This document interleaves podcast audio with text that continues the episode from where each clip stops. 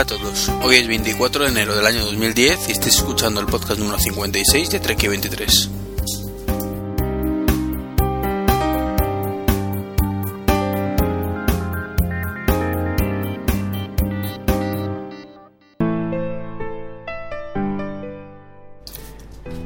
Bueno, pues bienvenidos a este podcast 56. Eh, estamos escasamente mm, tres días ¿no? de, la presentación, hipotética presentación de, por parte de Apple de su tablet. Y hoy tenemos a, a tres invitados pues para tocar estos temas y algún otro que tenemos aquí pendiente. Eh, muy buenas tardes a todos, es domingo 24 de enero. Muy buenas. Buenas. Buenas tardes. Hola, buenas tardes. Nos vamos a presentar. Empezamos, por ejemplo, con Oscar, conocido como Yoski. ¿Qué tal, Oscar? ¿Qué tal, Iván? Un gusto de estar aquí. Muchas gracias por la invitación. Que tú tienes un podcast diferente de Apple, ¿verdad? El podcast de Odyssey Design, o dilo tú mejor, porque es un nombre un poquito raro para pronunciar en castellano. Básicamente sí, suena siempre un poco raro, pero está basado en las siglas de mi nombre, Oscar Daniel Carrizo, de ahí Odyssey, y después Design, ¿no? Porque es a lo que nos dedicamos. Y básicamente es un podcast que se llama iOski, tampoco ningún misterio por qué el nombre, ¿no? Y está mm, basado en todo el concepto del diseño alrededor del mundo Apple y un poquito la filosofía de diseño dentro de lo que es dentro de Apple Macintosh como variante dentro de la familia Apple, ¿no? Sí, porque es un podcast diferente, como digo. O sea, estamos acostumbrados a todos los podcasts de tecnología en general o de Apple en particular, pues hablar de las novedades, de lo que sale o deja salir. Y, tú lo enfocas desde el punto de vista del diseño y de un poco más filosófico, quizás. Exacto, por ahí es un poco la experiencia que he tenido personalmente, eh, en mi caso y en, mis amigos, en mi familia, que hemos llegado al mundo Apple eh, por una cuestión de estética, ¿no? Porque gusta mucho un producto y a veces uno tiende a comprárselo porque se ha enamorado de él ya desde el primer momento. Y está, digamos, buscando técnicamente las razones para justificar la compra, pero, digamos, el momento de la decisión de por qué comprárselo viene muchas veces desde el punto de vista estético veremos ese punto de vista también ahora cuando comentemos un poco en profundidad la tablet. Exacto. También tenemos a Majón o, o Francisco, muy buenas tardes. Buenas tardes. En tu caso, experto en, en tablet PC más o menos, ¿no? Entendido mucho, experto en nada, ya sabes. Con mucha experiencia a tus espaldas. Sí, eso sí. Porque creo que tú tuviste una HP TC o la 1100 o la primera que salió, ¿no? De las primeras, sí, la 1100, la TC 1100 de HP. Y, bueno, a ver qué, qué, esperanzas tenemos aquí con, con esto, que en, tú me comentaste, me parece en el, en el comentario del blog, que no tenías demasiadas esperanzas en que diera una vuelta de tuerca Apple con esto, ¿no?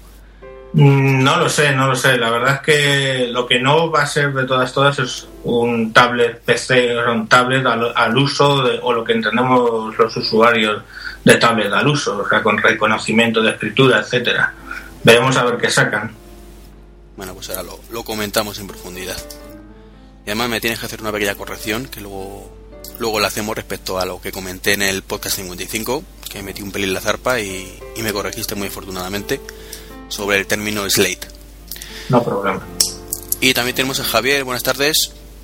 Hola, buenas tardes. Eh, los que escuchasteis el podcast 55 mmm, recordaréis que comenté que estaba en vías un pequeño proyecto de podcast y que iba a ser eh, usar este podcast como, como prueba piloto. Bueno, pues Javier está pensando en hacer su propio podcast de videojuegos, ¿verdad? Sí, así es. Y vas a hacer un poco, pues eso, de demo aquí, ¿no? Eh, sí, vamos a, a ver qué tal sale la experiencia y luego, pues bueno, veremos si, si la gente es receptiva y si le interesa esos temas. Porque la, la, idea es hacer un podcast, pues bueno, un poquito de opiniones muy personales de, de lo que digamos es un usuario de videojuegos. Luego además se te podría definir como maquero de corazón, aunque no tengas sí. un Mac. no, todavía no, de momento no, pero llegará, todo llegará. Bueno, se ha comprado recientemente un iPhone. ¿Y qué palabra me dijiste el otro día? que no sé cómo podía haber vivido antes sin, sin el iPhone, o sea, aunque suene exagerado, pero es verdad. Wow. No, no, la sensación que me ha dado el iPhone solamente me, me la había dado otro teléfono, que era el Nokia 5110. He tenido varios terminales Y yo diría que estos dos son los que quizá me han dado las sensaciones más positivas. Eh, tú, Oscar, sí tienes un iPhone. ¿Tú, Francisco, tienes también iPhone o no? Sí, sí, el 32, o sea, el de 32 GB 3GS. Bueno, entonces entendemos todos a Javi, ¿no? Sí, Por supuesto. Completamente. Bueno, pues tras esta introducción, si os parece, ponemos una pequeña promo y, y empezamos.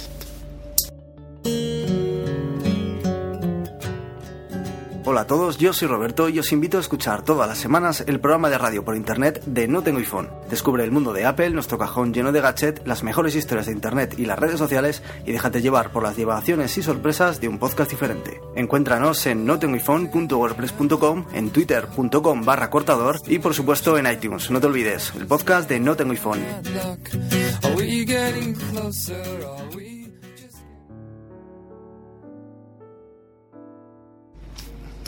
Aquí termina la promo. Venga.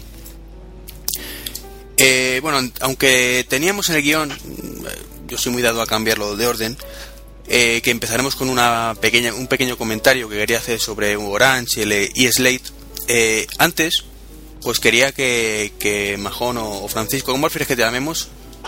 Mayón, Mayón. Mayón, Mayón.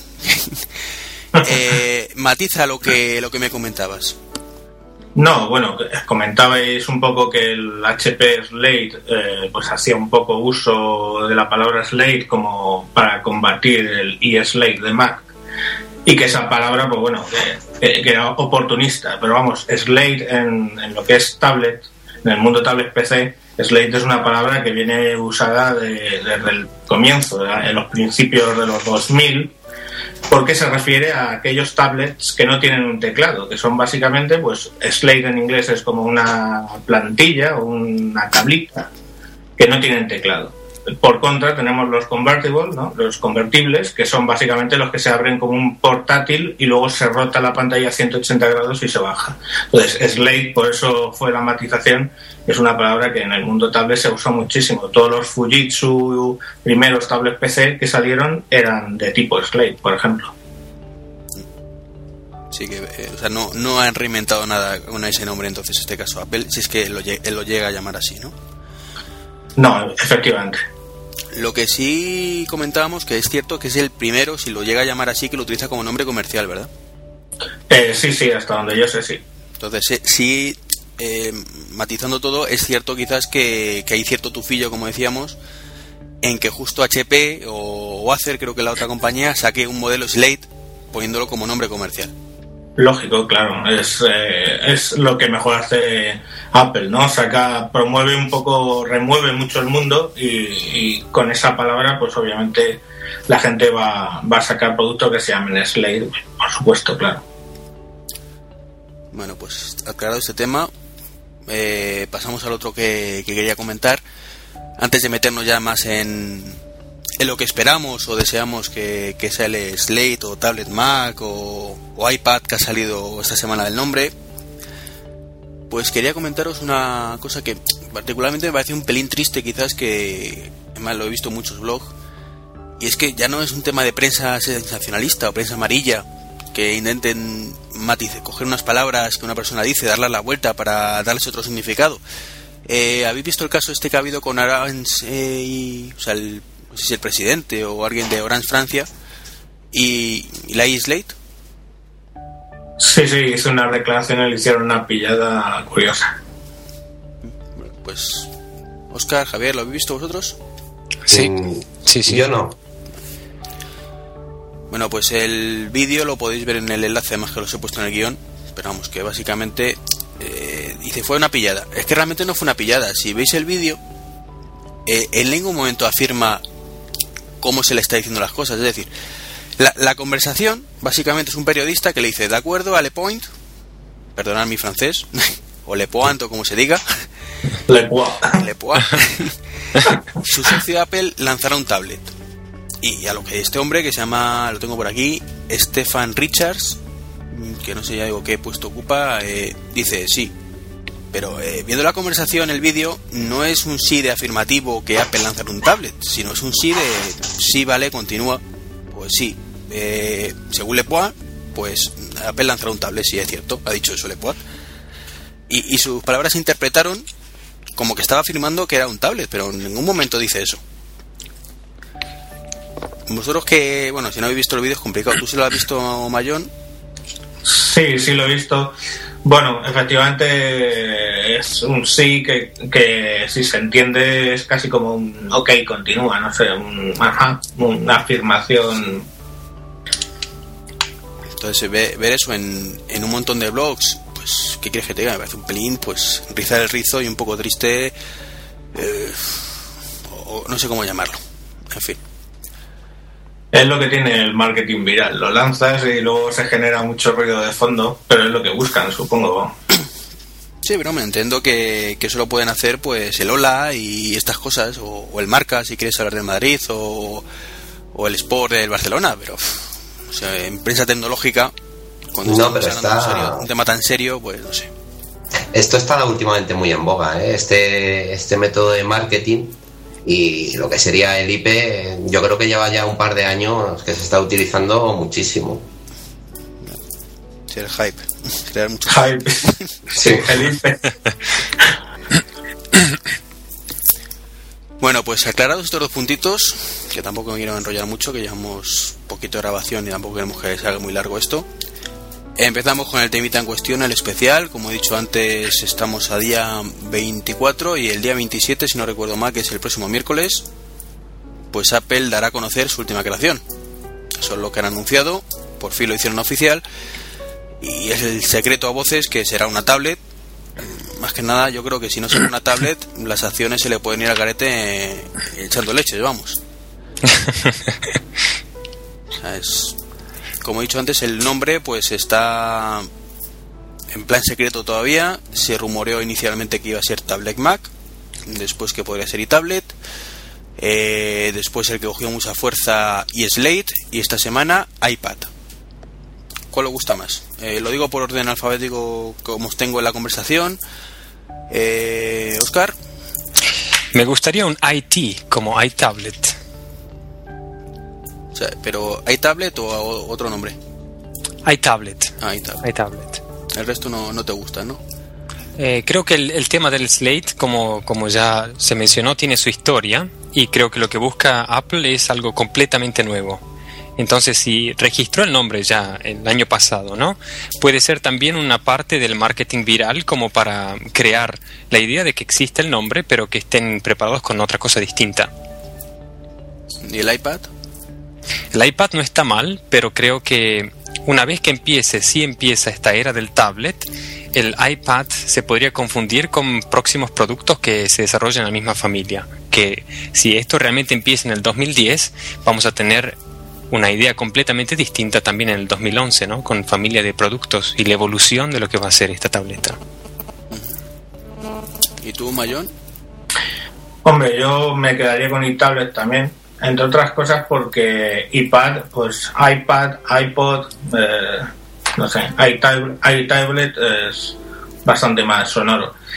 En cuanto a iSlate, pues no sé, yo en mi, en mi blog hice el juego de palabras de iSlate to launch a iSlate, ¿no? Es, es tarde para lanzar un, un iSlate pero no lo sé, no sé, no, no, no, no me llama. Me gustó y tablet según lo, lo vi, aparte en castellano tiene muy una sonoridad buena, pero quién sabe.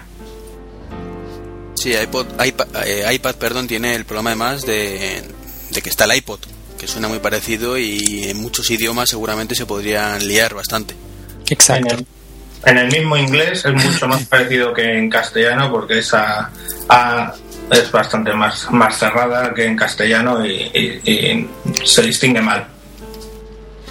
¿Pero vosotros descartaríais como el nombre iPad? ¿O creéis que es me quiero decir, creéis que ni de coña va a llamarlo iPad?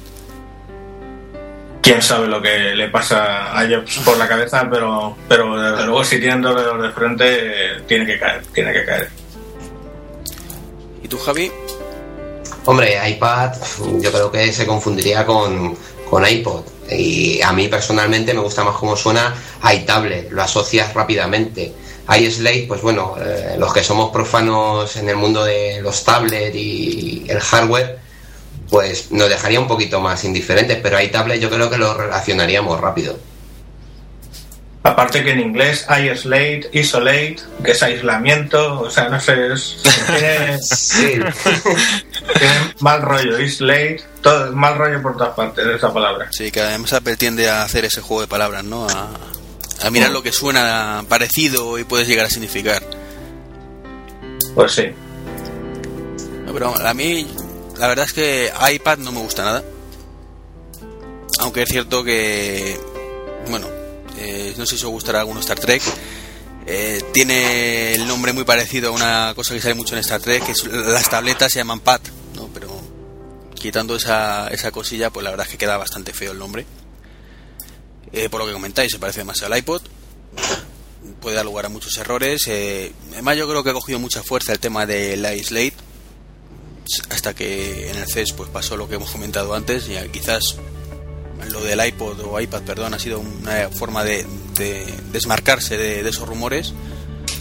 Y hay tablet o tablet Mac, que ninguno ha comentado tablet Mac, no sé si es porque no os gusta o porque eso os ha pasado. Eh, pues es demasiado clásico, quizás. Es cierto que, de, que define muy bien lo que es, pero si Apple quiere darle una vuelta como suele hacer a sus productos, quizás llamarle iTablet eh, sería ir contra esa, esa vuelta de, de, tuerca, ¿no? ¿no lo veis así, no? Aparte que, bueno, ellos en todos los productos incluyen la palabra Mac, ¿no? Power Mac, eh, yo qué sé. Eh, en el iMac. Sí, pero los ordenadores, en lo que son dispositivos de bolsillo, ninguno lo han aplicado. Está el iPod, está el iPhone. Bueno, lo tienes un poco más adelante en el guion, pero no sé si va a ser de bolsillo. Eso habría que verlo, ¿no? bueno, venga, ya cambiamos el término portátiles. Bueno, no portátiles, no, porque los, los portátiles son también los MacBook. Pero bueno, lo que decís, a ver si este hombre tampoco aplica un poco la cabeza.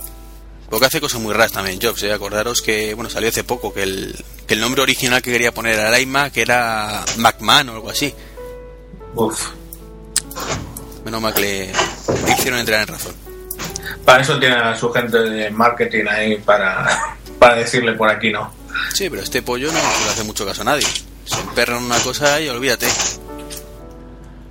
Muy cabezota. Bueno, eso, los nombres son dinero y yo creo que ahí sí que seguramente de su brazo ya veremos.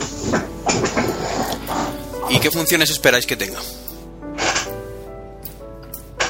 Esperar, vamos, yo desde luego que funcione para lo que es un reader. En principio, a mí me encantaría poder tomar notas a mano escrita. Yo soy un clásico del tablet PC y a mí luego me falta me falta esa función si, si no si no la van a sacar. Y luego, pues todo el tema de multimedia, ver películas principalmente. Oscar. Sí, yo creo que sería una lógica evolución del um, sistema operativo del iPhone, incluyendo todas las aplicaciones del, App Store, y quizás con una futura integración a la nueva Apple TV, ¿no? Si, si digamos, esta, la interfase del, de lo que podría ser el iPhone OS 4 para el 2010 se integrara perfectamente a la tableta y después en una forma quizás que se lleva a través de juegos o multimedias a la televisión a través de la futura Apple TV. Yo no te acabo de entender lo que quieres decir con eso.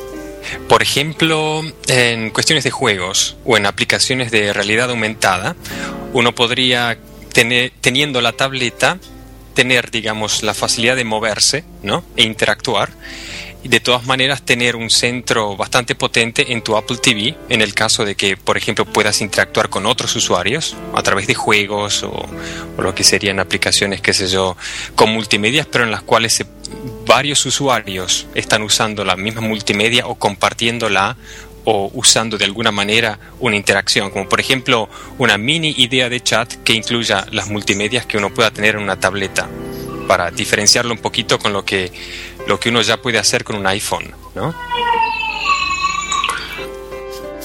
O sea, tú lo planteas como que una persona, si no te he entendido mal, pueda utilizar mmm, su tablet y una evolución de Apple TV que aporte desde el salón ciertas funcionalidades que también tienes en el tablet. Exacto. Por ejemplo, digamos que en, tu tableta podrías tener las aplicaciones que también tienes en tu iPhone, pero con un poco más de potencia, ¿no? Eh, usando mejor la pantalla, eh, quizás usando también una interfase más grande, ¿no? Entonces serían aplicaciones que ya tenemos en, en el iPhone adecuadas o un poquito más avanzadas para tableta.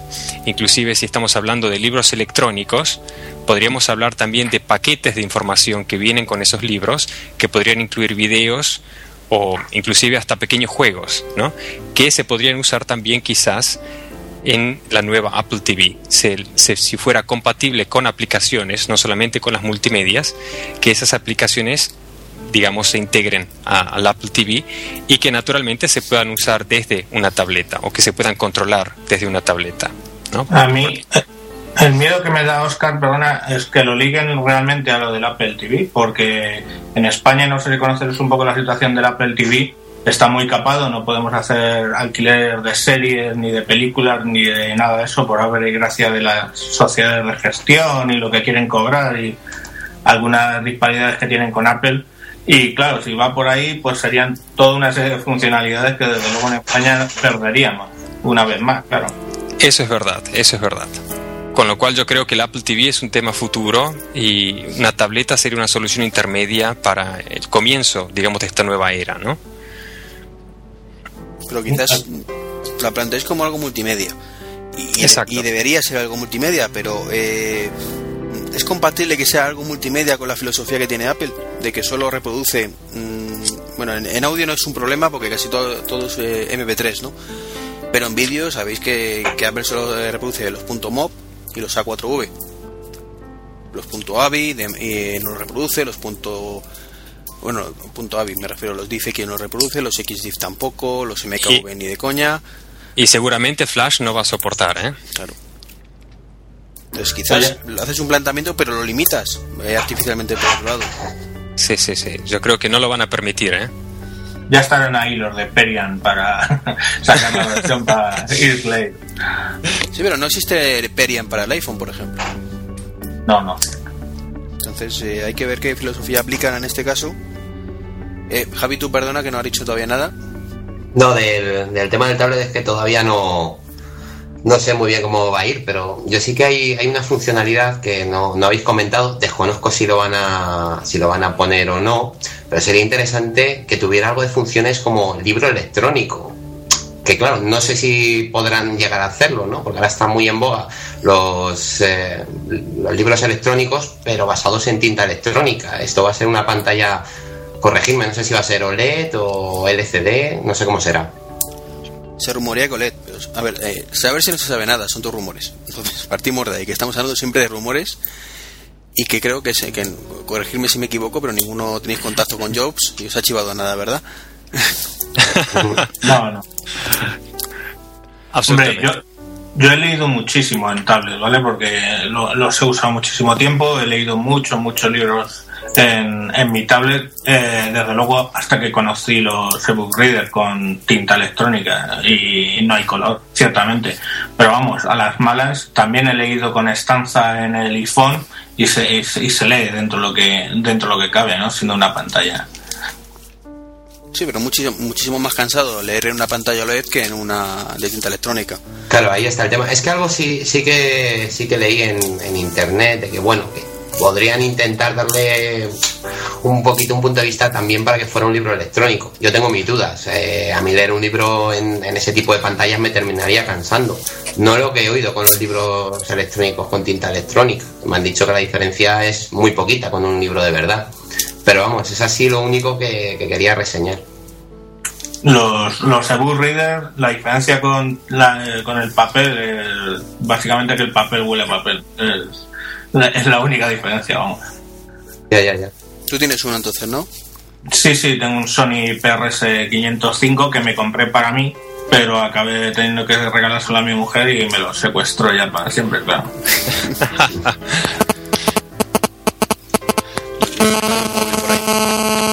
Yo creo que es un... ¿Mío no? No, es de Oscar, me parece. No, no, no. ¿Ya no? se, ha, se ha quitado la interferencia. Eh, ¿Qué decías, Oscar, perdón? Yo creo que es un punto importante, un punto técnico importante del que no se ha hablado mucho, el tema del libro electrónico y la visibilidad, ¿no? Eh, ahora que lo pienso, realmente me llama la atención. Yo creo que una ventaja que sí, de todas maneras, Apple va a ofrecer a, toda, a todo el espectro, digamos, de, de las editoriales, es mucha más ganancia a través de, de, la interfase Apple que lo que puede estar ganando a través de los otros servidores de libros electrónicos. Y eso va, va a poner un poquito en crisis la competencia, ¿no? Creo que Apple si da el mismo 30% que ha estado dando en el App Store, eh, ya tiene una gran ventaja sobre Amazon o otros proveedores, ¿no? Bueno, escuché hace no. poco que, que Amazon ha, ha, bajado eso. Exacto. Y yo creo que es una consecuencia, ¿no? Es que es, es, lo bueno de Apple, o sea, lanz, va, dicen que van a lanzar algo y todo el resto del mercado se, se, se, revoluciona. Y el Amazon con el Kindle acaba de liberar el SDK para, para programaciones con idea de que la gente empiece a desarrollar juegos para el Kindle, que yo algún juego he visto para el Sony Reader y bueno, pues os podéis imaginar que no van a ningún lado por los refrescos que tiene la pantalla y demás, pues son para sudokus y demás. Pero es curioso cómo mueven, cómo mueven el mercado sin llegar a sacar nada. Sobre todo que si. No, es que en el mundo de, de, los videojuegos. Sí, perdona, perdona. No, no, termina, termina. No, que iba a comentar que en el, en el mundo de los videojuegos todos los años prácticamente hay siempre algún rumor de que Apple va a sacar una consola y causa expectación, ¿eh? pero bastante. Una vez son inocentadas, la sacan el 28 de diciembre, otra vez es ese en el April Fool's Day, también salen rumores, pero hay otras veces que, que no. Ahora otra vez vuelve a haber rumores de que posiblemente Apple se pudiera meter en, este mundillo, yo tengo mis dudas. Yo creo que es un mercado que tampoco le interesa, si no ya lo hubiera hecho. Pero es impresionante, o sea, la capacidad que tiene de revolucionar el mercado. Bueno, Apple tiene una consola, se llama iPod, se llama iPhone, tienen, venden más juegos que Nintendo y que PSP. Eh. Bueno, ahí podríamos entrar en un debate, pero vamos a dejarlo para otro día. No, hombre, podemos debatir. Sí, aquí se puede, estamos para debatir, ¿eh? De todas formas, antes de salir de, de cambiar de tema, que ahora nos podemos meter en el tema de videojuegos sin ningún problema, eh, hay un factor importante y es, lo habéis comentado, para lectura, donde esté un e-reader que se quite la pantalla eh, de un tablet por cuestión de comodidad a la vista. Eh, la única posibilidad que se me ocurre para que realmente el invento triunfara del todo eh, sería una de estas pantallas que todavía están, no sé si han salido realmente, creo que son prototipos. Prototipos hasta que a lo mejor Apple lo saque. Eh, que actúan en modo mixto.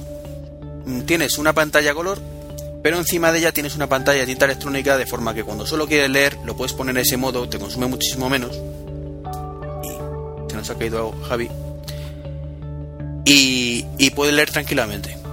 Sí, pero si eso, a eso le tienes que sumar eh, que además lleve la capa que detecta las, pul las pulsaciones, pues ya son muchas capas. La de Ink, la normal OLED, más la de detección de dígito capacitativa o lo que sea eh, no sé esas pantallas. Y después hay otro problema más básico todavía, que siendo una pantalla táctil, eh, se queda marcada con huellas digitales, ¿no? Por todas partes. Es, es, uno de los primeros, digamos, fundamentales para leer en un iPhone, a pesar de que sea chiquito, si la calidad fuera buena, pero uno tiene siempre la pantalla como sucia, ¿no? Bueno, ahí está el 3GS con su pantalla oleofóbica, que es el mejor invento después de la Coca-Cola, ¿no? Exacto. Sí, hombre, con la, la verdad es que hay una gran diferencia del 3G al 3GS en ese tema, la pantalla oleofóbica, aunque es cierto que se termina por ir, por ir de tanto educarlo, eh, la capita te la llevas poco a poco, pero sí supone una enorme mejora. Pero es que es cierto que vamos a ver que una capa de una cosa, más otra de otra, más otra de otra, quizás son muchas capas, pero es que si quieres hacer un lector de libros electrónicos es la única solución. O sea, que nos puede intentar vender la moto, que lo harán seguramente, como que su pantalla OLED eh, te cansa la vista mucho menos que un monitor normal, que es igual de prácticamente igual de cómodo que la tinta electrónica, pero no va a ser real eso. Va a ser pues marketing para que lo compremos. Para juegos vendrá muy bien eh, para ver películas o temas multimedia vendrá muy bien, pero yo creo que eso es totalmente incompatible con, con la tinta electrónica y, y, la comodidad de leer ahí. Sí, la verdad es que se, nota la diferencia. Ya os digo que yo he leído muchísimo, sobre todo en el TC 1100, y bueno, la vista se cansa, se cansa porque tenías ahí una sobreiluminación, básicamente eh, eh, te ilumina la pantalla a ti, mientras que en un e-reader, pues excepto inventos bastante fallidos en mi opinión, de, eh, pantallas iluminadas, pues básicamente necesitas luz de la calle y es en función de la luz de la calle que tú lees. Entonces eso cansa muchísimo menos. Sí, completamente, ¿eh? completamente. Entonces, pues quizás eso eh, es, al menos para mí, una de las máximas expectaciones que me da eh, este asunto, ¿no? Es saber qué tipo de, tipo de pantalla pondrá o si no pondrá, o, pondrá, mejor dicho, una, una de este tipo. Eh, y bueno, ¿queréis comentar algo más de este tema o pasamos no, la, la, pantalla, pues básicamente yo entiendo que va a ser la detección va a ser capacitativa, que es un poco lo que tipo iPhone, como salen ahora. aunque de luego... seguro, multitouch tiene que ser sí o sí. Claro, a mí desde luego me gustaría más que respondiera pues, a un, a un bolígrafo tipo Wacom que puedes escribir en él. O sea, yo para mí es que el concepto tablet, si no puedo escribir, yo cojo mi OneNote. Seguramente habéis visto una presentación que hizo eh, Microsoft en vídeo sobre eh, el Courier. Sí. Eso utiliza, utiliza dos programas que yo uso, que es OneNote y Sage, o algo así, eh, que básicamente pues se ve cómo se va escribiendo y tal. Y, claro, ahí hay un handicap que tiene Apple, que es que no tiene software para reconocimiento de escritura, el que tiene no es, no es bueno. Y Microsoft ya lleva pues desde el XP Tablet PC Edition, Vista, que reconocía Vista pues yo que sé, más del 80-90% y el Windows 7 lo han super mejorado. Entonces ahí salen desde atrás y no creo que se metan en esa batalla. Hombre, hay una cosa que, una patente que salió esta semana, que, que si tú mm, eh, haces como escribir sin ningún bolígrafo, entonces él detecta que tienes el pulgar apoyado y la uña del otro dedo, del índice, e interpreta que tienes un bolígrafo y puedes escribir así. Mm, no sé, poco, poco práctico. Además, hay una cosa que yo siempre he hablado, que, es los tablets PC que tienen pantalla resistiva, que es decir, que tú tocas con el dedo o con la uña y, reconoce. Si no les implantan una tecnología que se suele llamar pan rejection, que es básicamente que rechaza los toques de gran superficie, como puede ser la palma de la mano, o sea, si tú no puedes apoyar la mano en el tablet para escribir, es muy, muy molesto. Yo, yo todos los que he tenido bueno, básicamente el TC1100 eh, funcionaba como una Wacom, con la pantalla era un cristal templado, o sea que no detectaba nada. Y el Fujitsu tiene pan rejection y básicamente pues puedes apoyar la mano y escribir. En aquellos que he probado que no se puede apoyar la mano es un desastre. Sí, eso es importante, ¿eh? también a la hora de dibujar algo. ¿eh? Igualmente, sí. Yo tengo el Q1, el viejo Q1, de sonará quizás más mayor Sí, un PC, sí. Sí, y eh, ciertamente es a veces desesperante. Intentas escribir y es cierto que con el 7 pues te reconoce mucho, pero rozas simplemente con la palma de la mano y te parece una raya por ahí y es terrible. Claro, Pues imagina eso y encima multitouch, donde encima todas las pulsaciones que tú haces en la pantalla son detectables y las tiene que considerar. Entonces. Hombre, yo creo que Apple no va a caer en, esa, en ese fallo. Sería demasiado obvio. Que conste que lo tienen, que decir, bueno, que lo tienen. Está el, el mod, ¿cómo se llama? Modbook, Modbook, sí, de Asitron. Y, y, ese viene con un software que venden ellos mismos, vamos, que lo dan en beta en principio, y está muy bien, reconoce bastante, bastante bien la escritura. Pero bueno, es que quieran utilizar esa tecnología o no. Bueno, ellos, si lo utilizan, yo creo que lo utilizarán bien. Eso sí, yo creo que Apple eh, no suele sacar, entre comillas todo, versiones beta si no ven que funciona realmente bien la cosa. Entonces, si, lo sacan será porque funcione bien y si no, pues yo creo que nos van a quedar dejar con, la, con las ganas y tendremos un iPhone un poquito más grande que lo que parece que va a ser, ¿no? Todos los rumores apuntan en esa dirección. Sí, bueno, llamémoslo un UMPC, ¿no? Porque ahí está esa tecnología, 7, pulgadas de pantalla, que es el proyecto Origami de Microsoft, y yo creo que se va a acercar más a eso que a lo que es un tablet real, en el concepto de lo que hoy por hoy podemos comparar, que son los productos que han estado funcionando con Microsoft, ¿no? Que es lo que tenemos, lo que conocemos. La pantalla... Perdona, ¿creéis que van a ser 7 pulgadas? Porque los rumores apuntan a 10 y es que 7 después de tener el Q1 me parece algo demasiado escasito en tamaño. O sea, yo me, aparte de echar en falta que sea multitáctil la pantalla en el Q1, he hecho sobre todo en falta la, una pantalla por lo menos 3-4 pulgadas más grandes. Sí, 9, vamos, 9 ya es un para empezar a hablar, yo creo.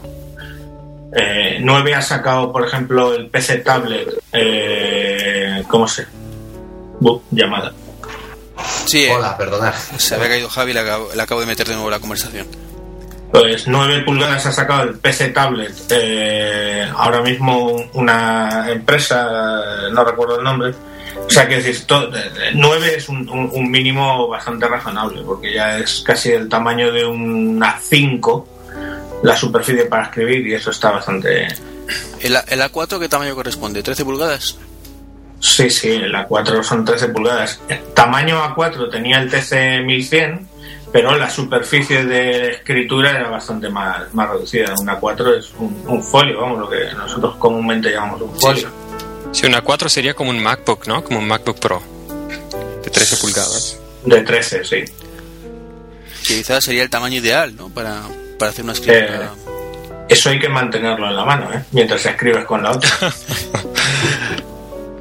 Sí, es el factor peso que está juega, juega siempre en contra del tamaño. Sí. Y yo me, me preguntaba hace un par de días cómo será el Apple Care, ¿no? Para, para estas tabletas si se caen después, ¿no? Cuando las tienen en la mano, ¿no? Y por ahí no son tan estables cuando son un poquito grandes, ¿no? Espero que venga con un sujeta muñeca este tipo la, de la Wii, o, porque si no. Yo nunca me lo he puesto y yo los tablets generalmente los uso en obra, ¿eh? O sea, eh, llevo temas de obra y mantenimiento en, en- en mi oficina y, y los, los tablets los llevo a obra. Los que son un poco más delicados los envuelvo en papel film transparente de este de, de alimenticio. Pero vamos, eh, para ese tipo de entorno, si lo aguantan los tablets, bien.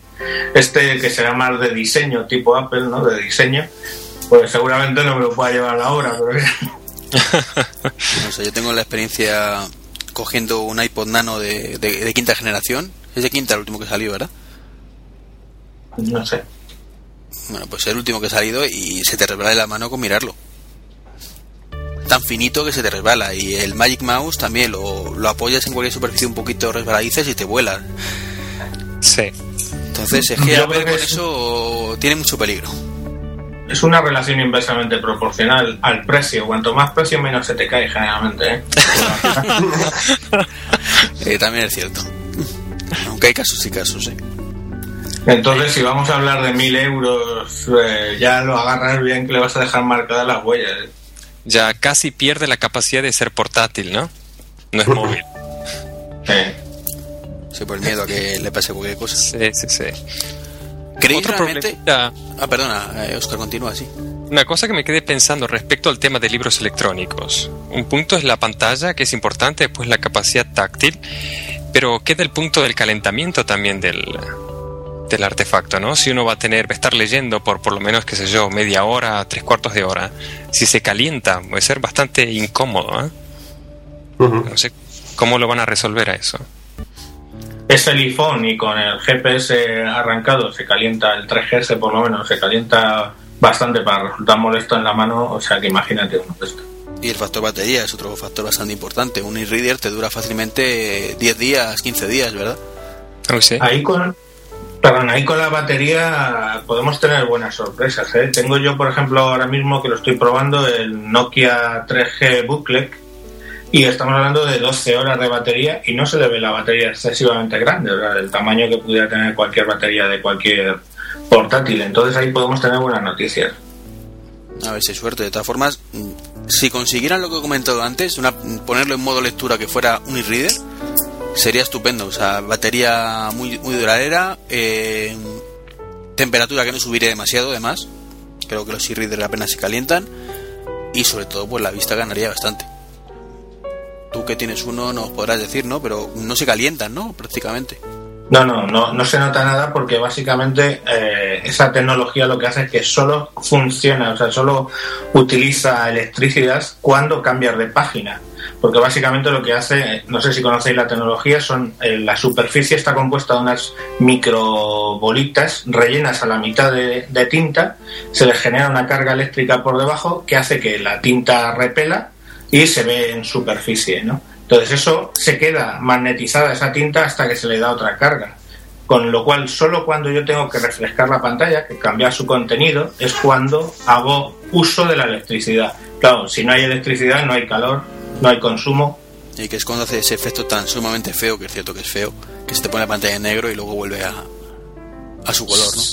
Sí, bueno, no, no, lo, lo de las 3B, bueno, bonito, barato, no suele, no suele darse. Pero vamos, aquí tenemos que son baratos y son buenos. Bueno, están ahora en 200 euros más o menos, ¿no? Eh, sí, quizá un poquito más. Eh, ahora se están sacando con nuevas funcionalidades, básicamente con reconocimiento, no reconocimiento, sino la posibilidad de escribir sobre con, con un bolígrafo sobre ellos, pero bueno, redunda siempre en, por los que yo he visto, redunda en una calidad de pantalla un poco inferior, puesto que le metes ahí otra capa que es la que hace el reconocimiento, ¿no?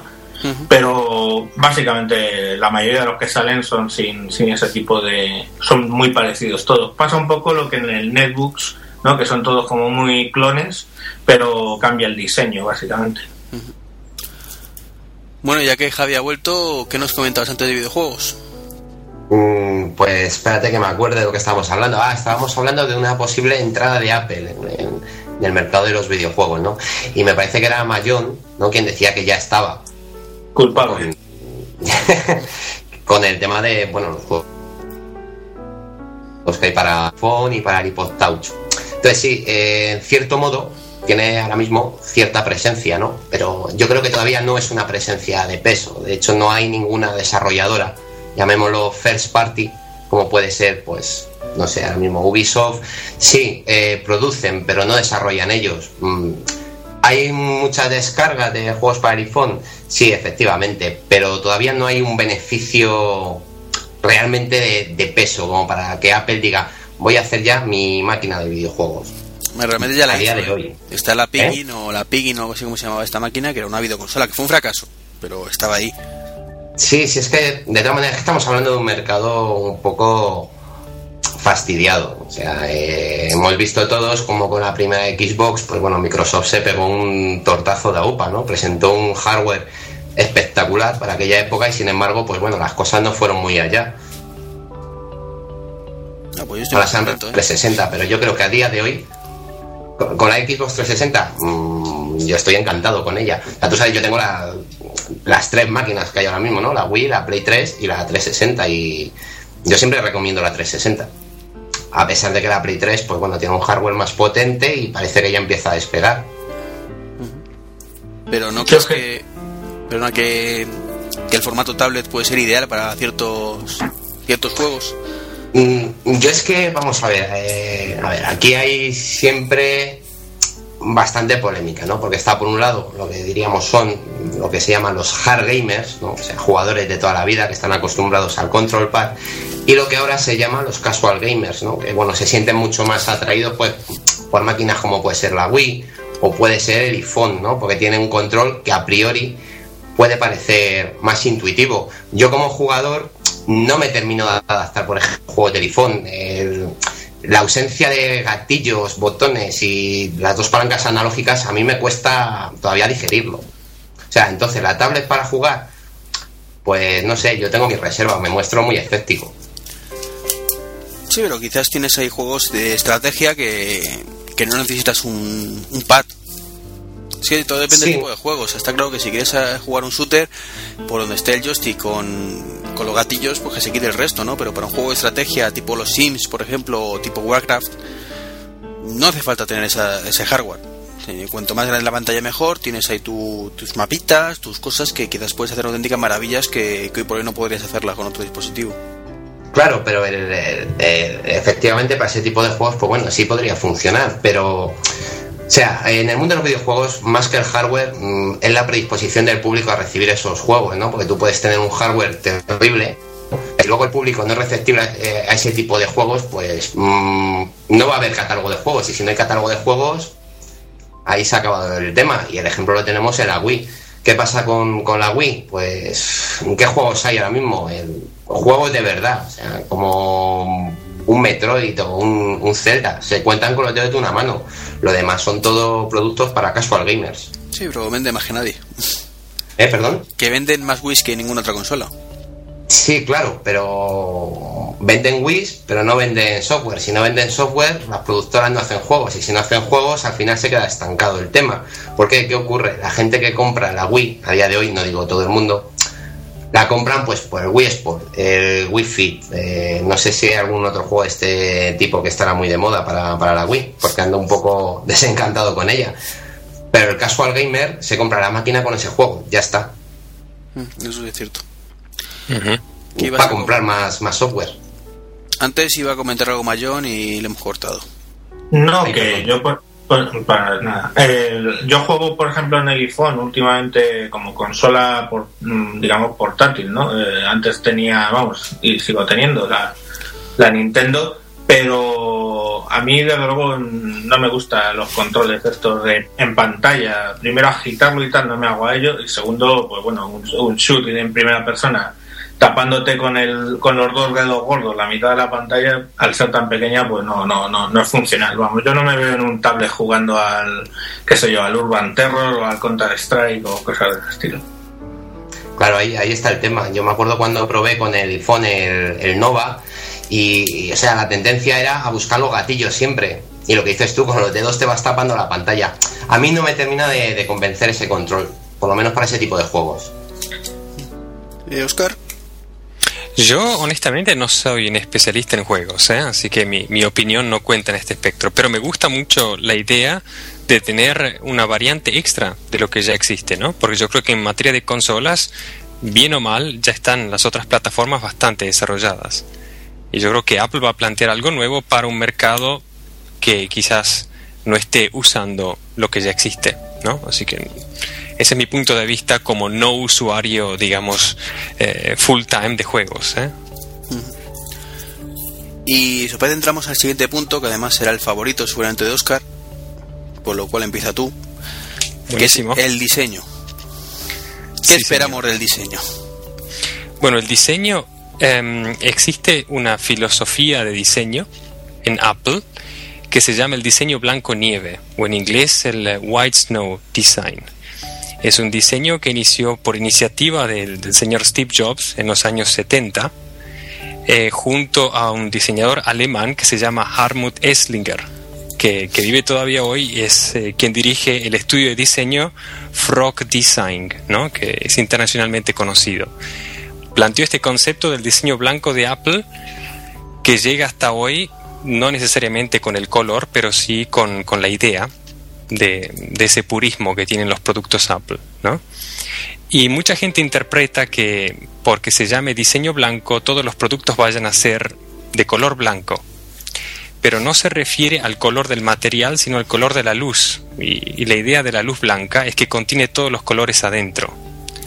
Y generalmente la evolución de los productos que están basados en el diseño blanco tienen la primera, la primera versión en, en un, digamos, color neutral, como podría ser el blanco o el negro o el aluminio, no un gris, y después en las siguientes generaciones como que se expande a dos polos, ya sea blanco o negro, y en la tercera generación es como que el blanco abriera los colores, ¿no? Entonces lo hemos visto, por ejemplo, en la historia del iPod, ha empezado con el típico blanco, ha pasado al metal y ha terminado en los colores hoy en día.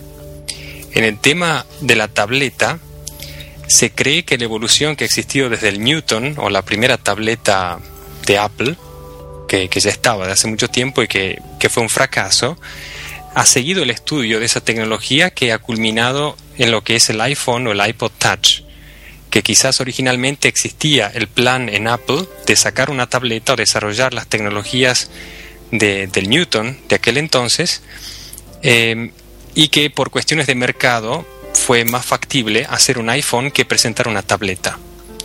Entonces existe la teoría de que desde el punto de vista del diseño, ya la tercera generación de iPhone, que sigue siendo siempre la misma como la primera generación de iPhone en cuanto a diseño, va a evolucionar ahora al concepto de la tableta. Entonces se podría, eh, digamos, apostar desde el punto de vista de diseño que el nuevo iPhone 4G vaya a ser parte de la familia de esta tableta. Podemos pensar que el diseño de la nueva tableta va a tener el mismo lenguaje que el nuevo iPhone 4G. Y se especula también que el nuevo concepto de las iMac que han salido en el 2009, en octubre, con la pantalla que va de borde a borde y tiene una superficie muy ligera en aluminio que crea un impacto visual impresionante, puede ser el nuevo lenguaje, la nueva evolución de toda la familia. Quiere decir que muy probablemente la tableta vaya a tener un estilo que corresponda a la familia del aluminio y después eh, el nuevo iPhone 4G seguramente aplicará al futuro en el mismo, el mismo concepto de diseño. Yo no sé cómo funciona desde el punto de vista de temperatura y estas cosas, si estamos hablando de aluminio, pero creo que puede ser una buena opción también para la funcionalidad, ¿no? Es lo que se especula y se piensa que sería la lógica consecuencia de la evolución de esta familia de elementos táctiles que viene ya desde hace varios años y, se piensa que es básicamente una sucesión lógica porque desde el punto de vista tecnológico Apple podría haber tenido ya esta tableta hace muchos años y por, como digo, cuestiones de mercado haber sacado un iPhone antes porque tiene mucho más potencial de venta, ¿no? Perdona, Oscar, eh, yo desconozco bastante el tema del diseño, pero eh, no has mencionado a este Jonathan Ive, ¿no? Eh, que yo la verdad que es un hombre que cada vez que habla en los vídeos de Apple me quedo estaciado con él porque es muy didáctico, además tiene un bozarrón en inglés impresionante y el tío es muy vehemente, se le nota que le gusta su, su, su trabajo completamente. Y no lo he mencionado intencionalmente para dejarme corregir, porque creo que se merece la, la mención especial. Existe en, en el tema de Apple, como ya la mayoría sabe, una historia de idas y venidas y no siempre la presencia de Steve Jobs en toda la evolución. Y el tema del diseño blanco de Apple, que inició, digamos, con el proyecto Macintosh al interno de Apple, como un concepto anarquista, y Macintosh, por definición, es una variante de, manzana, ¿no? Es como una clase de manzana dentro de, Apple. Y ese concepto se exportó, digamos, de, lo que era la idea europea del diseño blanco, se fue a Japón con, este diseñador original y no siguió desarrollando los productos Apple. Y con la nueva era que, ha marcado el, nuevo concepto en Apple, es una idea un poco más anglosajona, viene de, la Nueva Inglaterra y generalmente un concepto muy americano que es completamente internacional. Es un diseño, yo diría que, es, que toca casi la perfección porque se puede interpretar en cualquier cultura como muy estético, sin, tener, eh, sin tener un carácter, digamos, eh, que sea muy oriental o muy occidental, sigue siendo muy estético en cualquier parte donde uno lo vea. ¿no? Y eso sí es un logro fantástico del equipo de diseño O sea que tú lo ves, eh, hemos tenido aquí, se nos ha colado el hijo de mayor, ¿no? Joder, mi hija, perdón. Eh, lo siento, es que ya llevamos una hora y la capacidad de atención de mi cría con cualquier otra cosa es complicada. no pasa nada. No, porque estaba, estaba escuchando a Oscar, que estaba ahí el hombre pues muy muy interesante, pero lo siento, pues no sé. No, Ningún problema. Las piernas por hoy. eh, repito lo último si quieres, Oscar, para que Mayón lo, lo Sí. Eh, una cosa que por ahí llama siempre la atención, ¿por qué solamente Apple es capaz de desarrollar un diseño tan estético y otras empresas no? Porque no es que otras empresas no lo hayan tratado de hacer. Yo creo que a este punto del partido es muy claro que Apple está vendiendo gran porcentaje de sus productos por el nivel estético que tiene. ¿no? Y el problema es que esta filosofía de diseño eh, no es una cosa que se aplica copiando, como obviamente han tratado muchos de hacer, con los productos de Apple, es una filosofía que este eh, equipo actual de diseño que tiene Apple ha estudiado ya desde hace más de una década y es una evolución yo diría difícil de copiar porque generalmente cuando ve un producto de Apple no parece estar diseñado. Si vemos un, iPhone, por ejemplo, tiene una forma tan simple que es casi lógica, ¿no? No parece que tenga algo de diseño extra. Y ese es el concepto de, del diseño puro.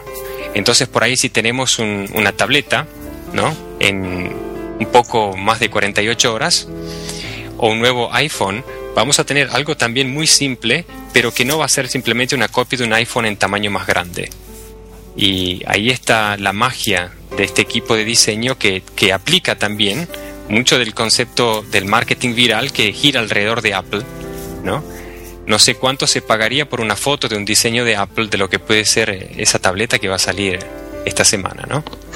O sea que tú no crees eh, que vaya a ser un, un iPhone más grande como se rumorea tanto, ¿no? No, no, no, va a tener un cambio fundamental y el iPhone 4G va a ser un hermano de esa nueva tableta. Y así a modo de mención, el primer iPhone que se encuentra con un desafío muy grande en la historia del iPhone es el iPhone 4G del 2010, porque no solamente tiene una gran competencia fuera de Apple, como es la plataforma Android, sino que al interno de Apple, si sale la tableta, va a perder un poco de protagonismo. Eh, Mayón, ¿qué esperas de diseño y si quieres aportar algo más a lo que ha comentado Oscar? bueno, imposible aportar más a lo que ha dicho Oscar, ¿no? Pero sí, yo, yo supongo que va a seguir la línea, ¿no? De, diseños muy sencillos, muy lineales. Eh, ciertamente a mí al tacto, algo que tengo que tener en la mano todo el tiempo, el aluminio no, no me llama mucho, lo he experimentado ahora con, con el netbook que, de, Nokia, que es metálico, como nunca he tenido un un MacBook, con lo cual no, no, no, había probado el aluminio en contacto constante y no, no, no me gusta mucho, me, llama más un poco aunque sea el plástico, pero bueno, ya veremos. O sea, lo que sí que serán líneas simples y sencillas, que es lo que, lo que hace últimamente Apple muy muy bien. ¿Y tú crees que va a ser la evolución a un iPhone grande al final o, o no tiene nada que ver, como dice Oscar? No, no, sí, yo creo que, irá un poco en función de lo que es un, iPhone y en ese, esas líneas y, un poco más grande. Que no quita que revolucione y efectivamente el que siga la línea sea el iPhone y no al revés.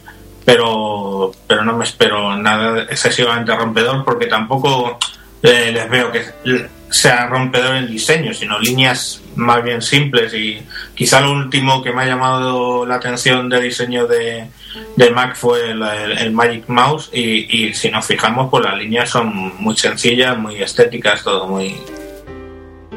no sé. ¿Y tú Javi?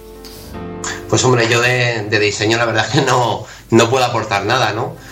Pero sí que puedo decir que en cualquier caso los, productos de Apple entran por los ojos, eso, eso está clarísimo. O sea, y era lo que decía antes Oscar, ¿no?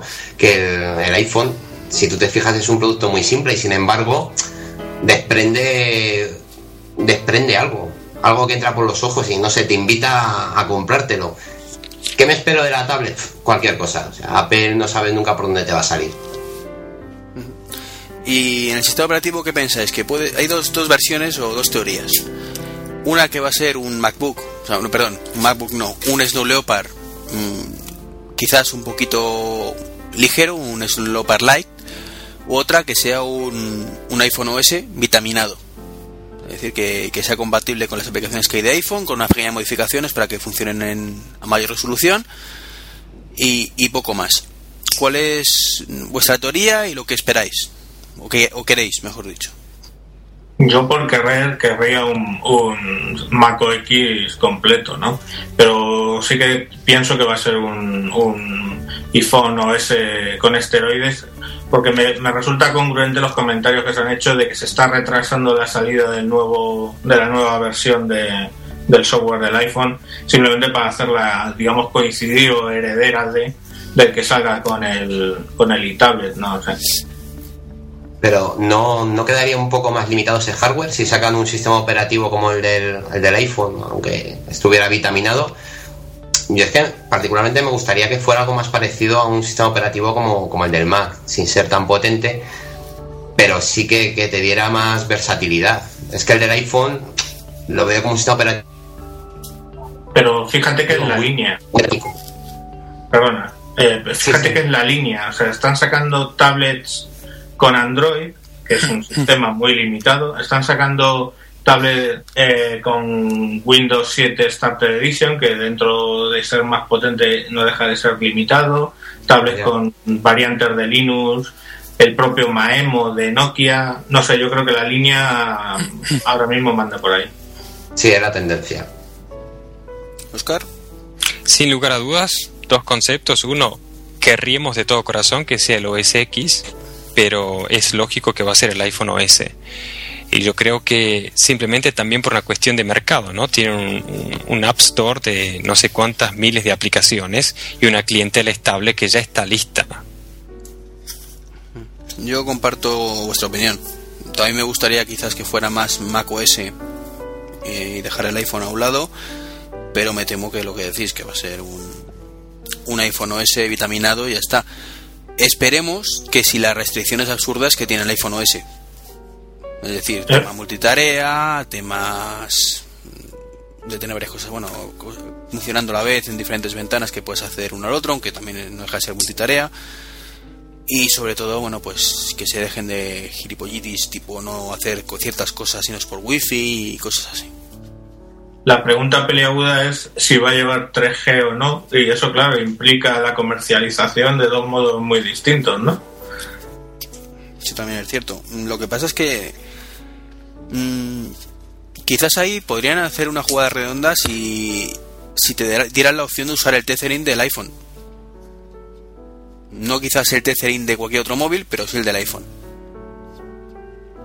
Sí, eso es perfectamente factible y muy en la línea de Apple de limitar a sus propios productos.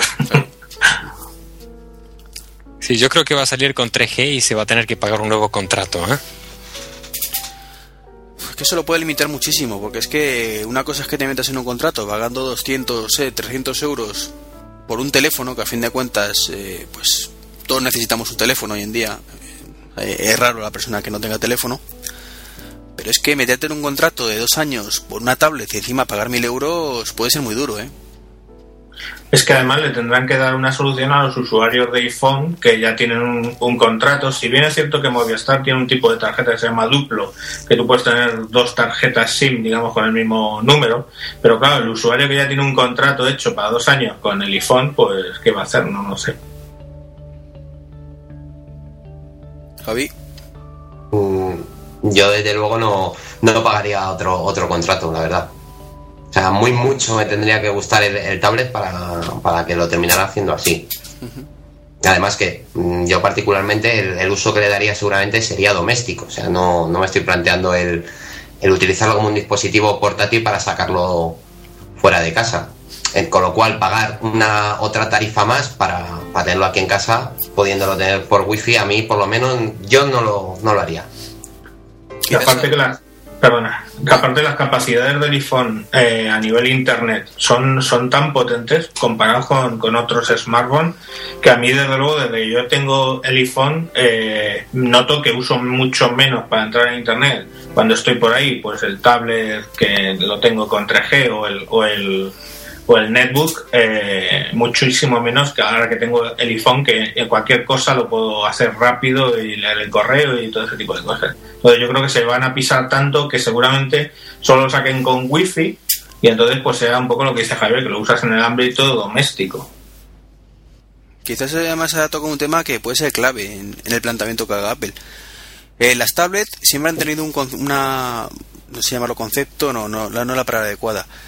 Eh, un planteamiento quizás profesional, ante todo, para la persona que se lo lleve al trabajo, eh, como tú te llevas el tuyo a la obra y, puedas hacer tus funciones de portátil pues eh, con una mano, eh, usando la pantalla táctil y demás.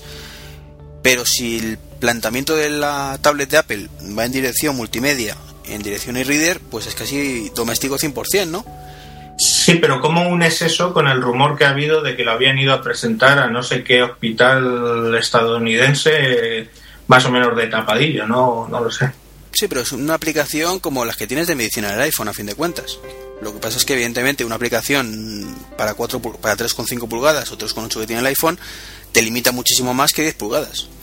Ahí puedes tener tus fotocopias, fotocopias no, perdón, tus fotografías de radiografías y un montón de cosas, pero no deja de ser una una aplicación concreta para un entorno muy concreto.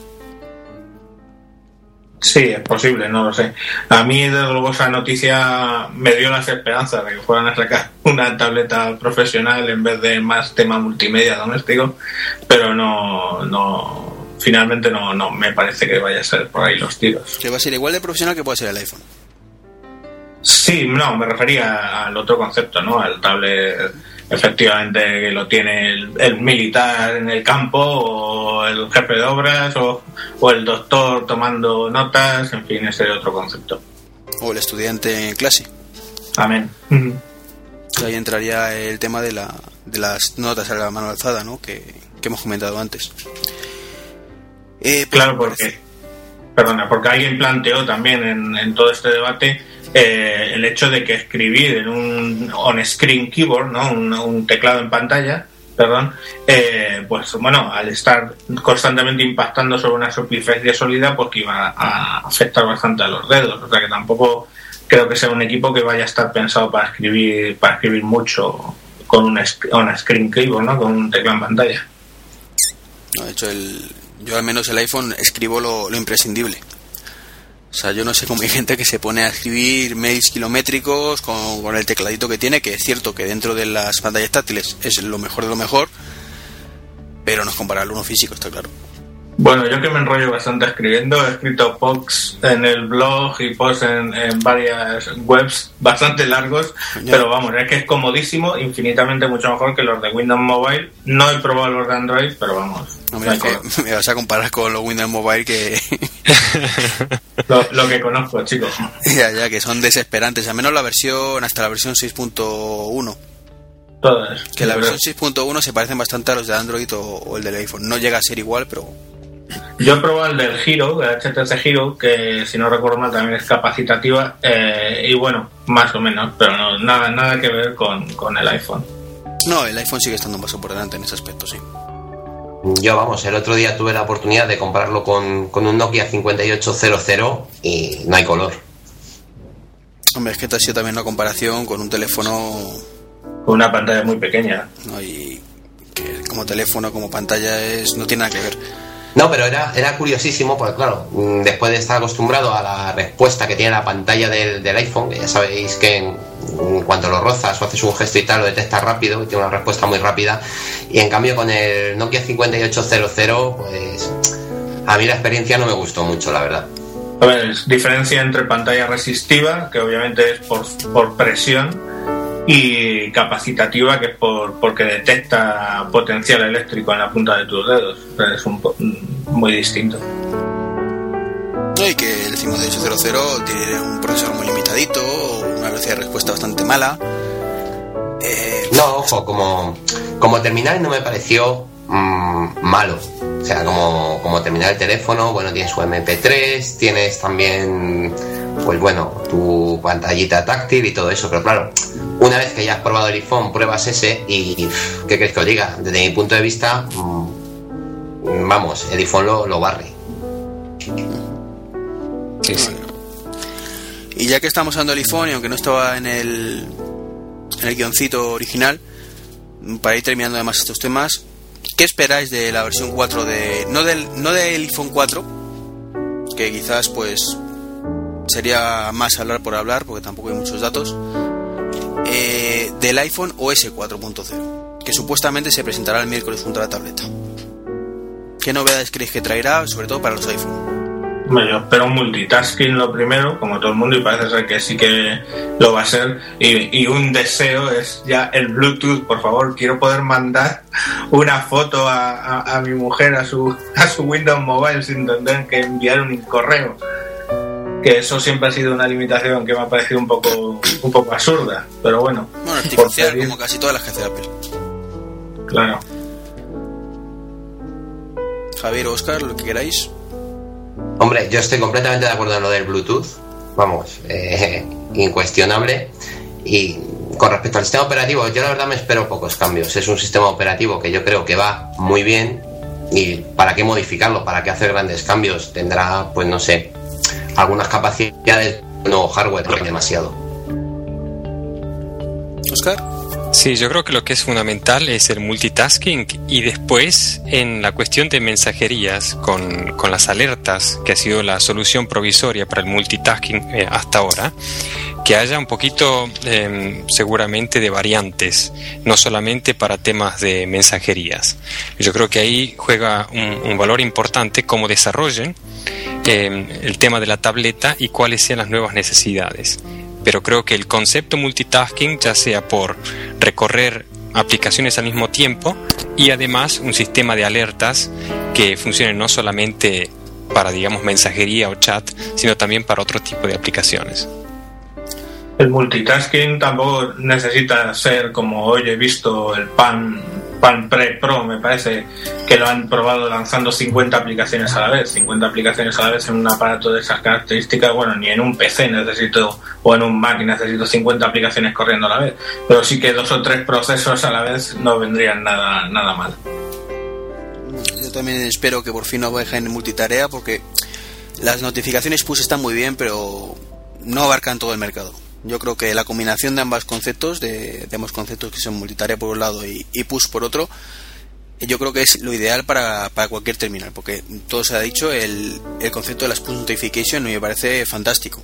Tenemos el caso de aplicaciones como el WhatsApp, que, que es genial para ese ámbito y, y te un montón de cosas, o, o las notificaciones de Twitter, o, o de Facebook, o de cualquier cosa que necesitemos una notificación como tal, pero eso no quita que, necesitemos también aparte poder tener varias aplicaciones funcionando a la vez.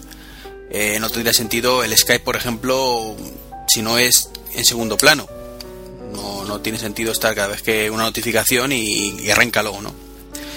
Eh, luego también es cierto que hay otra cosa que espero y deseo que mejoren, que lo ha comentado un poquito Oscar, que es tema notificaciones que ahora mismo sabéis que, nos llega un mensaje, tienes un mensajito, pero si no lo has visto, te llega de pronto una notificación push de algo, pierdes el mensaje. Tienes que desbloquear y ver de pronto que hay una pelotita roja en una aplicación con, ese mensaje, pero si no te das cuenta lo pierdes. Mm, sí, si tienes eh, más de 100 aplicaciones en tu iPhone no lo ves, ¿no? No, por eso, cuando tengas dos o tres pantallas ya te pierdes. Eh, tienes que revisarte todas a ver de dónde está la notificación. Eso en tanto en la Palpre como sobre todo en Android le supera ampliamente. Tienes una pequeña barrita que la subes y tienes todo el listado de notificaciones, todo lo que ha ocurrido, lo tienes ahí para verlo. Entonces creo que es una cosa muy interesante que debería, en este caso, captar Apple, ¿no? Y por último, aparte del tema del Bluetooth, mm, creo que es vital un, un gestor de, de conectividad. Un SB Settings oficial, digamos. Que no sé si lo tenéis ya librequeado vosotros Cierto, cierto que es necesario porque yo cada vez que tengo que paro el 3G para levantar el wifi para poner el GPS hay, que entrar en tres niveles de, submenús, cada cosa está en un sitio y eso efectivamente es lo que más echo de menos eh, por no tener el iPhone craqueado, digamos. Definitivamente la aplicación más usada es el de settings, ¿no? De las configuraciones es la aplicación más usada en el iPhone. Seguramente, sí. Vamos, en mi caso seguro. Es que eso, con el Backgrounder y el Switch Pro, eh, creo que justifican por sí mismo el jailbreak. O sea, si Apple eh, hiciera eso y lo implementara de forma oficial, ya no es porque complicara más el jailbreak o no, es que muchísima gente no daría el salto al jailbreak porque solo para piratear quizás no compensaría. Un poco como lo veo yo, vamos. Y después queda el tema de la cámara frontal, ¿eh? si se aplica video, videoconferencia. Sí, pero eso quizás entraríamos ya en el campo del hardware, ¿no? De lo que hemos dicho antes, el 4G, que bueno, que podemos... Los rumores son que puede tener una cámara frontal, también puede tener la cámara esta que patentaron, no sé si la visteis, que realmente son eh, entre los píxeles de la pantalla pequeñas microcámaras que te capta la imagen y te la junta luego toda y bueno, quizás de ciencia ficción parece, ¿no? Se aplica un poquito al concepto de la tableta también, ¿no? Sí, que, no lo hemos comentado, pero también hay. ¿Cómo se dice esto? Rumores de que te puede tener webcam. Sí, señor. Y hay rumores de que sí sale con cámara o que no sale con cámara. Está 50-50 hasta ahora, ¿eh? más o menos. Yo veo más, más posible que saque con webcam que con una cámara, digamos, de fotos, ¿no? Además es congruente con el uso doméstico, pues para todo el tema de, de comunicaciones, Skype con vídeo y ese tipo de circunstancias. Es que meter una cámara de fotos ahí en una tableta sería como, no sé, como si fueras con las cámaras estas antiguas, con el que tienes que coger con dos brazos. Haz una foto. Sería, sería quizás un poco interesante para japoneses y chinos, ¿no? Que saquen fotos. si fuera de eso, poco. Pues si os parece, y con esto podemos dejar el tema tabletas, iPhone. O sea, porque queréis aportar algo más. Además, mm, Mayón tiene que irse, me parece. Pues sí, yo no puedo estar muchito más porque me tengo que bajar a Madrid a una persona y tengo una hora. Bueno, pues si te parece, te puedes ir despidiendo tú. Luego ahora continuamos con un par de cosillas, con una promo que teníamos y dos temitas rápidos, sobre todo el tema de Javi que quería comentarnos de videojuegos. O sea que, que digamos que lo, lo, lo, más gordo pues ya lo hemos pasado, así que no te preocupes. Pues nada, un, un, saludo, muchas gracias por invitarme y bueno, podéis leerme en todompc.com y en punto de interés para temas de GPS. Y encantado, sinceramente, de conocer a Javier, a Oscar. Muchas gracias. Igualmente, Francisco. Y muchas gracias. Un placer haber tenido por aquí. Bueno, pues muchísimas gracias por tu presencia, Francisco, y nada, te tendremos de vuelta más adelante para comentar un poco lo que saque Apple, si es que lo saca. Perfecto, ahí estaré. Muy bien, pues un saludo. Gracias a todos. Venga, hasta luego. Chao, chao. Bueno, ya se nos ha ido Mayón. Continuamos con las dos cositas que nos quedaban. Antes vamos a poner a aprovechar. Eh, bueno, ¿queréis comentar algo más de la tablet, alguno? Yo creo que hemos dicho todo, ¿no? Yo creo que sí, pero bueno, nunca se sabe si alguno quiere aportar algún alguna me, última cosita. Me queda nada más la idea. ¿Sí, Oscar? Sí, me quedó la idea de, de, lo que se comenta por ahí también del tema del iWork, el iLife en versión para tableta. ¿eh? Que es solamente uno de estos últimos colmos de los colmos de rumores, uh -huh. que no es para discutir, solamente para mencionar y por ahí también ya llegando al delirium tremens ¿no? de, de la expectativa. Pero quizás es un tema mmm, que, vamos, lo rumorean como un producto independiente, pero realmente yo creo que es la evolución de un producto. O sea, eh, si la tablet lleva, que ojalá sea así, pero que sabemos que no va a ser, macOS Leopard, pues evidentemente tendrán que adaptarse las aplicaciones a, al, al, tema táctil, ¿no? Absolutamente. No puedes pretender, si no caeríamos en el mismo error que, que cayó Windows. Una tablet no deja de ser un PC con una pantalla táctil. No hay más, no son aplicaciones adaptadas al entorno. Y si por contra es un, un iPhone más grande, pues entonces habrá versiones ofimáticas nuevas de productos para utilizarlos y evidentemente será llamarán como quieras touch bueno, vale, evolución normal, ¿no? Pero yo creo que son dos conceptos que, que no son rumores porque sí, sino son cuestiones, yo creo, de, de cajón, ¿no? De lógica que antes o después tendrá que ocurrir. Sí, yo apuesto quizás, eh, por supuesto, la tableta no con el iPhone OS 4 y quizás eh, la integración con la nueva versión de iLife y iWork eh, pueda ser a través de las aplicaciones oficiales de Apple como aplicaciones de iPhone en la tableta. Por ejemplo, una, forma más interactiva de controlar el, keynote o hacer una presentación con tu tableta y controlar quizás la presentación desde la iTablet con una aplicación oficial que se combine con la nueva versión, ¿no? Pero bueno, eso es, digamos, solamente una especulación. Uh -huh. Javi, ¿algo más de decir? Mm, Yo creo que un análisis más completo que el que han hecho Oscar y Mayón es imposible, más para un profano como yo. bueno, pues ponemos una promo ahora y ya pasamos a tu sección de videojuegos. A ver qué Muy tal bien. la experiencia.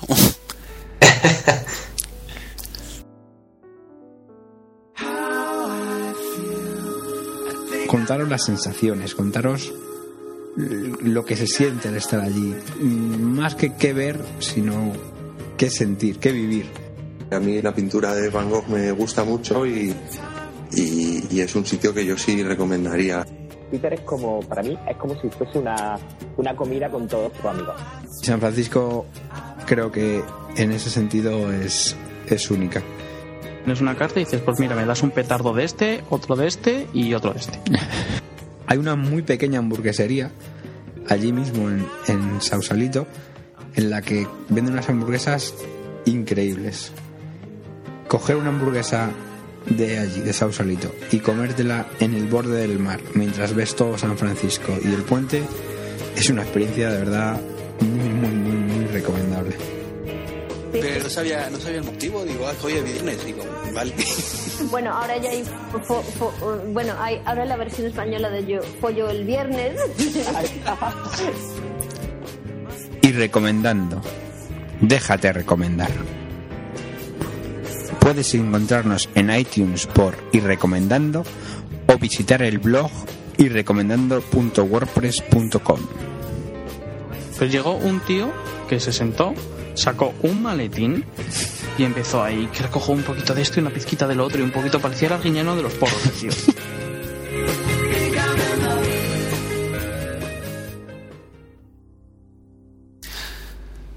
Eh, bueno, pues Javi, tú querías hacer un pequeño, como hemos comentado antes, episodio piloto de un futuro podcast.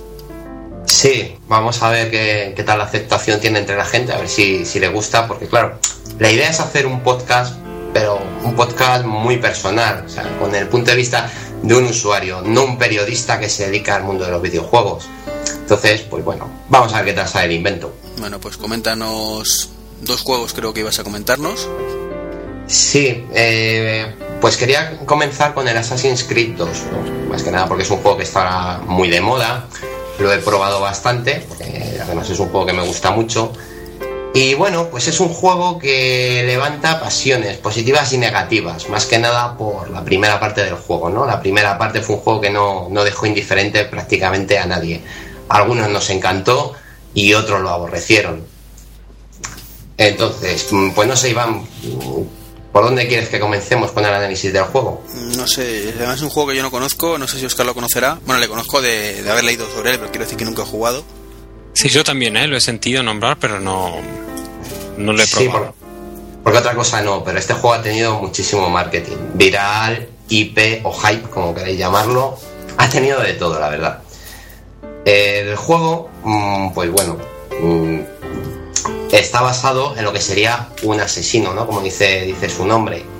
Los asesinos, pues bueno, como no sé si lo sabrá mucha gente, si no, ya lo cuento yo, pues viene de una secta que había en la antigua Siria y que en las cruzadas, digamos que eran como era una sociedad que se dedicaba pues bueno, a atacar a los templarios, a lo que ellos consideraban invasores. Bueno, en el juego son templarios, pero la realidad histórica fue distinta. Entonces, ¿qué tiene de, de especial este juego? Pues el, context- el contexto histórico en el que nos estamos moviendo. En el segundo se trata de la Italia renacentista. A mí particularmente me parece una maravilla o sea, cómo han implementado las ciudades en el juego. O sea, la sensación de estar paseando por la Florencia del siglo XV, eh, Venecia, eh, la Toscana, Roma, pues yo creo que está muy logrado, ¿no? La historia está mm, bastante bien llevada. Sí es verdad que al final del juego, mm, a mí particularmente me ha dejado un final, un sabor agridulce. ¿Por qué? Porque quieres más, o sea, quieres ver más de qué pasa con, con la historia.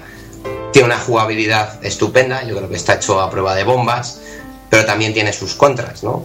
O sea, yo creo que en, este juego, pues los personajes los han hecho más planos que en el anterior. Si bien en el anterior había más personalidades grises, ¿no? No había ni buenos del todo ni malos del todo. Había ahí un conjunto de grises, pero en este segundo no. O son buenos o son malos. Y a mí quizás no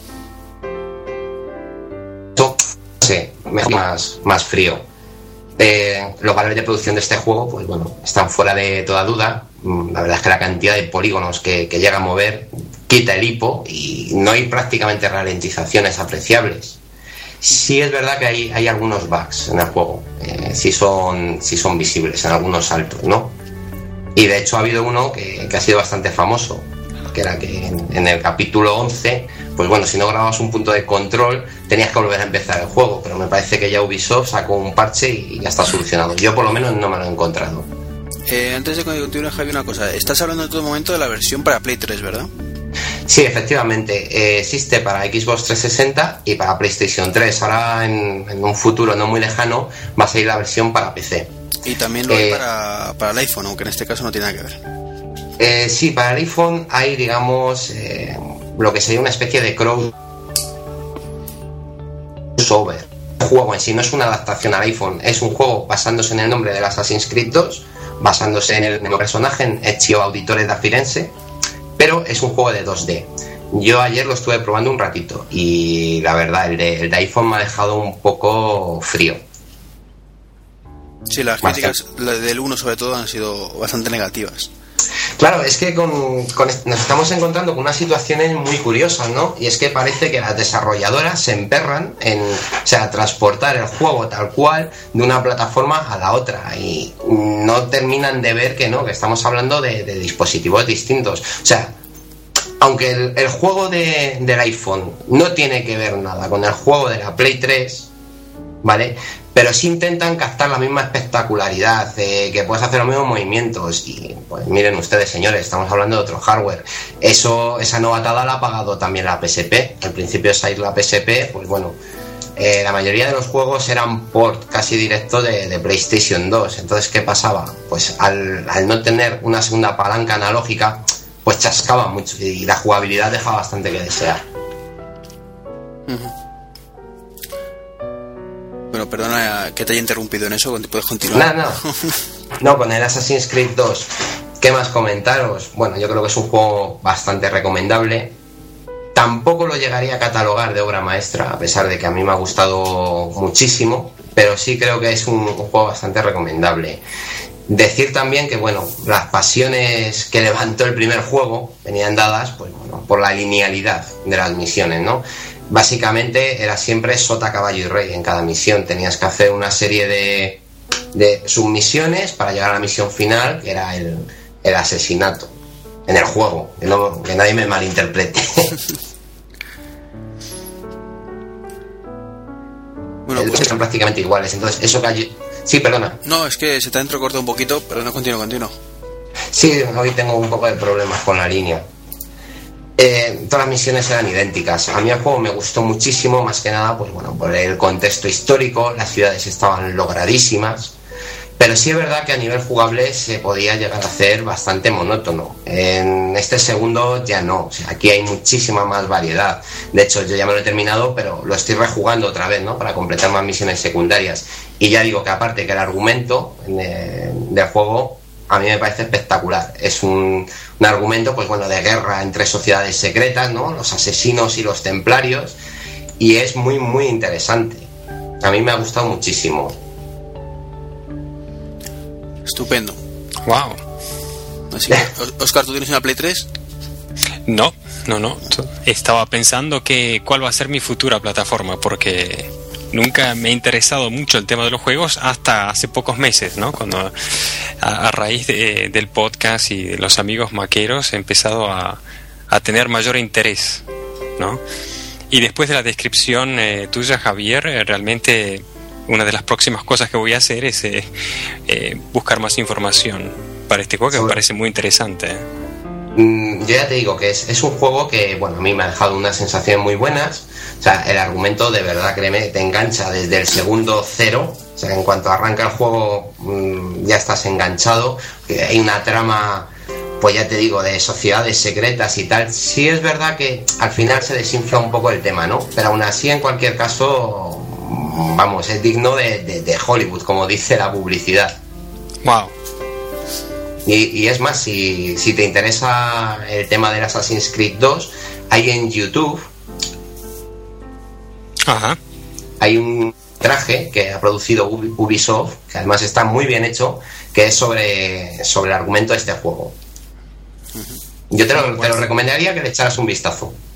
Sí, sí. Pásanos el enlace, lo ponemos también en... para que Vale. la gente pueda ver el vídeo en el, en el guion del podcast, que seguro que más de uno le interesa. Y también querías comentarnos un juego para el iPhone. Sí, mira, eh, el otro día mm, conseguí un jueguecito, lo, bajé del Apple Store, que es el Dark Nebula. Y este juego, pues bueno, aunque tiene un concepto muy simple y una mecánica muy simple, es muy adictivo, tiene una jugabilidad de verdad a prueba de bombas. ¿En qué consiste el juego de Arnébula? Pues tenemos que, conseguir que una, una esfera metálica, moviendo el iPhone, la tenemos que mover dentro de un laberinto, sorteando distintos obstáculos, ¿no? Básicamente llegar del punto A al punto B por un circuito. Pero y la mecánica más sencilla imposible. yo creo que este juego es el ejemplo perfecto de, cómo adaptar una filosofía a un dispositivo. Lo que os decía antes, tú coges el Assassin's Creed, lo intentas adaptar al iPhone y fallas. En cambio, con un concepto tan simple, triunfas. ¿Que el juego porque tenga un concepto simple es peor o está peor hecho? De ningún modo. El juego tiene unos gráficos bastante buenos. Sí, esa es la, la clave quizás del iPhone, que gastarlo y no siempre las adaptaciones han sido las mejores que se podía hacer. Hay juegos sí, y otros que son pues muy malas adaptaciones. Mm, yo ya, ya os comento, cuando intentan hacer un, port literal de, un juego con cierta filosofía a un dispositivo con un hardware más limitado, la cosa no suele acabar bien. Yo de hecho eso lo, vi mucho con, la PSP, o sea, de como al principio el catálogo era bastante lamentable, hasta que ya se dieron cuenta de no, tenemos que desarrollar juegos específicos para esta plataforma y ya la cosa ya fue a mejor. ¿Quién triunfó con eso? Nintendo, con la Nintendo DS. O sea, Nintendo tuvo muy claro desde el primer momento que tenían un hardware muy limitado, pero tenían la ventaja de la pantalla táctil. ¿Qué se dedicaron a hacer? Vamos a sacar juegos cuya jugabilidad se base en la pantalla táctil. Tenemos, por ejemplo, el Metroid Prime, que curiosamente, eh, no, perdón, me he equivocado, no es el Prime, es el Metroid Prime Hunters que es, un shooter para la Nintendo DS, pues tiene un control de verdad envidiable. Y usas la pantalla táctil y los gatillos. Es un ejemplo perfecto, o sea, de cómo aprovechar las características de una máquina. Perfecto. Pues algo más que queréis añadir porque llevamos ya una larga de podcast y Sí, tampoco me, me querría enrollar mucho. Es simplemente añadir, pues bueno, siento a lo mejor si está un poco nervioso, en mi primer podcast.